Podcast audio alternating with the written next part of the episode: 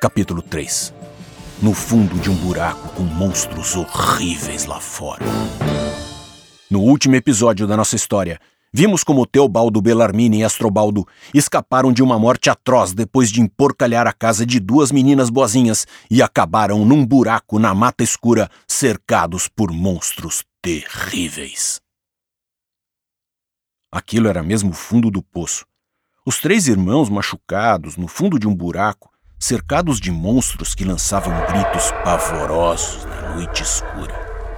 Eram gritos medonhos e vinham de todos os lados, até as árvores estavam tremendo de medo. Os pobres porquinhos não dormiram nem um segundo e quando o dia começou a clarear, eles nem acreditavam que estavam vivos. Vocês acham que eles foram embora? disse o baldo bem baixinho. Bel parou, pensou e respondeu mais baixinho ainda. A gente ouviu eles chegando, mas não ouviu indo embora. Será que eles ainda estão aqui? Cadê eles? perguntou Theo. Eles olharam em volta e não viram nada. Não tô vendo nada. Nem eu. Nem eu. Será que eles estão dormindo? disse Bel. Acho que a gente precisa tentar sair daqui de fininho. O buraco era fundo, mas Bel tinha um plano. Como todo mundo sabe, porcos têm patinhas duras e afiadas e sabem cavar muito bem. E era isso que eles iam fazer: cavar uma saída. Eles cavaram um túnel, um novo buraco inclinado e que era apertadinho, por isso eles conseguiam ir empurrando o corpo para cima. Bel, que era o mais corajoso, foi na frente. Botou só a cabeça para fora do buraco, olhou para um lado, olhou para o outro, olhou para cima e nada de monstros. Então ele saiu do buraco, ajudou a Bel a sair, e os dois ajudaram o Baldo, que era meio gordinho e quase ficou entalado. Eles olharam e olharam e não viram nada. Galera, estamos salvos! exclamou Baldo. E isso merece uma comemoração! Bel e Tel bem que tentaram dizer para ele não fazer aquilo, mas não deu tempo. Ele se concentrou, fez uma careta e mandou o pior pum de todos os tempos. A floresta tremeu e na mesma hora os rugidos horríveis começaram de novo. Os meninos, é claro, ficaram amarelos de medo e quase pularam de volta no buraco. Mas então eles olharam para cima e só viram um bando de bugios. Sabe o que é bugio? São os macacos, com um grito muito alto e muito feio. Se você nunca viu um, pede para alguém achar para você na internet. Os gritos deles são tão horríveis que até eu fico com medo. Mas eles são de boa e gostam mesmo de comer folhas. Os três irmãos se olharam e pensaram: Não é possível que a gente passou a noite inteira morrendo de medo desses macacos cabeludos. Theo ficou todo esquentadinho e ainda quis chamar os bugios para briga. Venham aqui, seus fedidos! Desçam aqui se forem macacos! É claro que eles não deram bola e foram dormir em outro lugar. E foi só então que os leitões perceberam de verdade onde estavam. A mata verdinha, com os raios de sol passando pelas folhas das árvores, era muito bonita. Tinha passarinhos cantando por toda parte, tinha borboletas coloridas de longe, mas não muito longe, vinha um sonzinho de água correndo.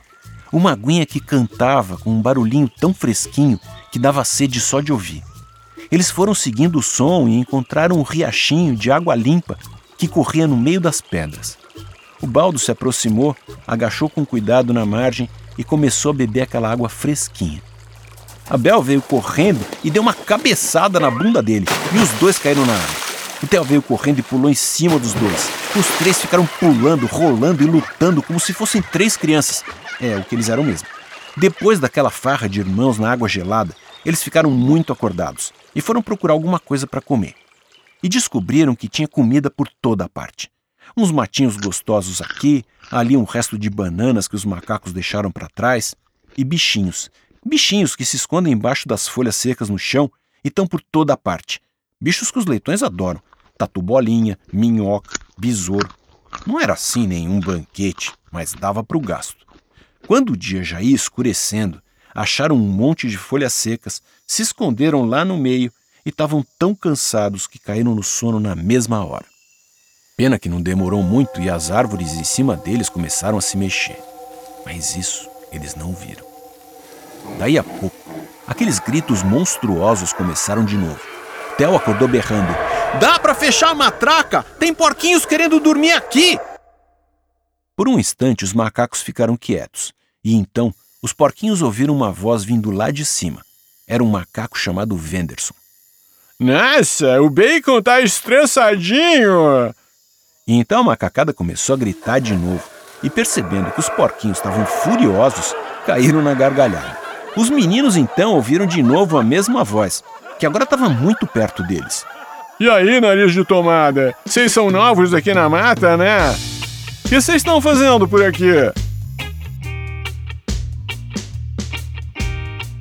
Então eles viram aquele macaco com uma cabeleira gigante, cara de maluco, que estava falando com eles de ponta cabeça, pendurado pelo rabo.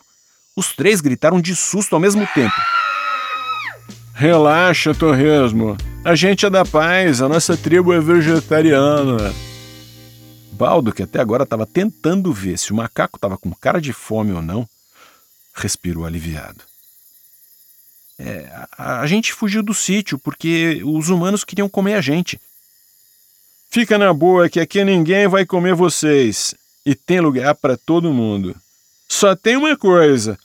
E todos os macacos repetiram: É, tem uma coisa. E todos olharam para o baldo ao mesmo tempo. O Venderson continuou: Como é seu nome, rapazinho? Eu? É, é Baldo. Meu nome é Baldo. Por quê? Então o chefe da macacada disse: Você não, você não pode ficar, cai fora. Será, crianças, que o pobre Baldo terá que pagar por seus puns criminosos, sendo expulso da floresta? Será nosso amigo condenado a viver separado de seus irmãos? Não perca no próximo episódio de Três Irmãos em Perigo num Mundo Cruel.